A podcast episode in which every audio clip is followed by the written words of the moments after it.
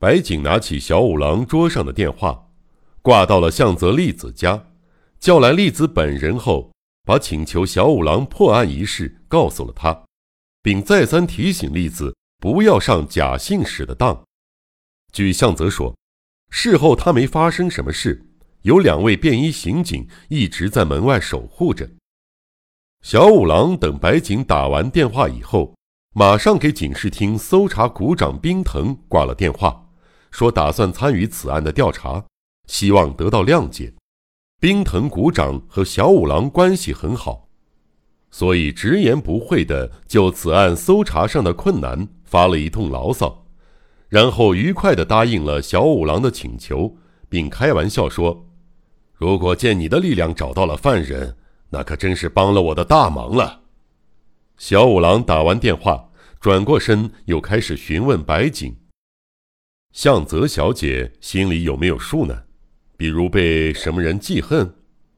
啊，据说一点数都没有。关于这点，我也觉得不可思议。野上家的公子坚子和这回的向泽并不认识，他们之间毫无关系。那家伙突然盯上了向泽小姐，这葫芦里究竟卖的什么药啊？简直让人捉摸不透，只能认为是荒唐的狂妄行径。白景捏紧拳头，似乎为总抓不住犯人而心急火燎。你和向泽小姐关系好吗？小五郎意味深长地问道。啊，有两年的交往了，关系相当不错。伴奏总是由我担任，个人关系相处的也很好。那么，这次事件不能算是荒唐呀。啊啊，这是什么意思？白景吃惊的看着侦探的脸。你考虑一下，野上公子小姐是你的未婚妻吧？她妹妹尖子小姐当然和你关系很亲密，而且这次的向泽也同样是你的朋友吧？因此，如果以你为中心加以考虑的话，这三起事件绝不能说没有联系呀。所以。到底是怎么回事？我我不大明白。白景神色反常，直眨巴眼睛。不，也并不是说有什么事儿，我只不过说不会没有一点联系。这样联系起来看，忽然觉得似乎有人对你怀着强烈的嫉妒心。这种线索你有没有？小五郎面带微笑。不无含义的看了一眼具有男子汉阳刚之气的白景，啊啊，是这个意思啊！不过很遗憾，我可没有那种艳福。的确，我和公子从小就订了婚，但和尖子及向泽小姐都不是那种关系呀。白景眼圈有点发红，矢口否认。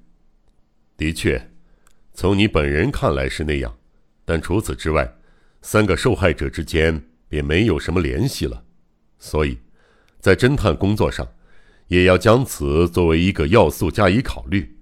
即便没有任何关系，但嫉妒这种东西往往不受理性的约束。所以，你如果有线索，哪怕是一丁点儿，也想请你坦率的说出来。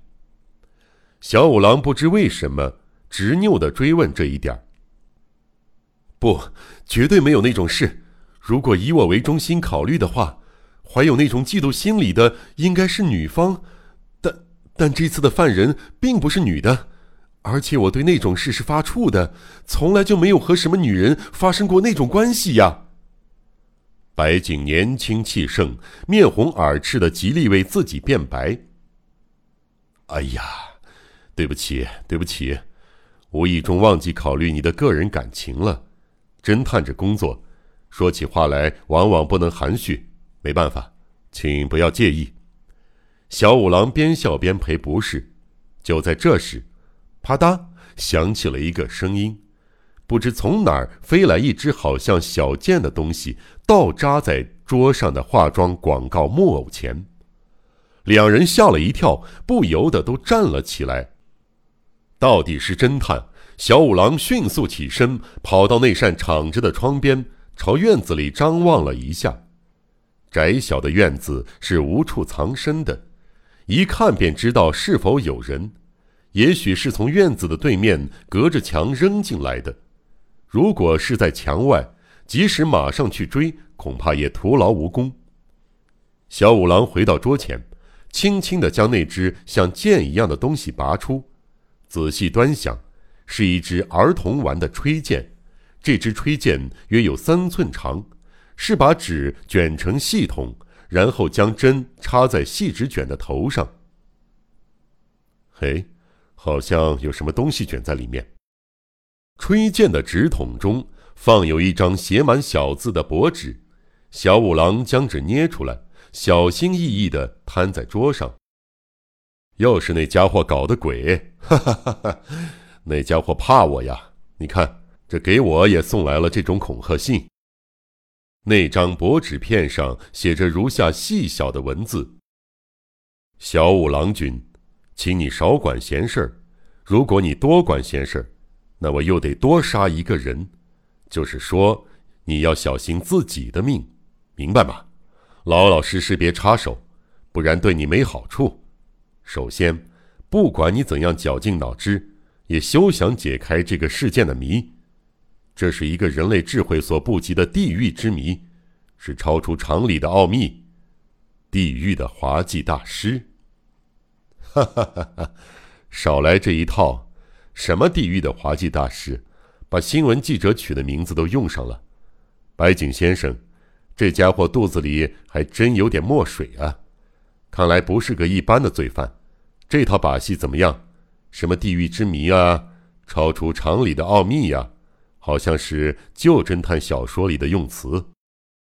小五郎满不在乎地笑着说，但看了恐吓信的白井不由得感到惶恐不安。仿佛越来越深的陷入了恐怖的漩涡之中。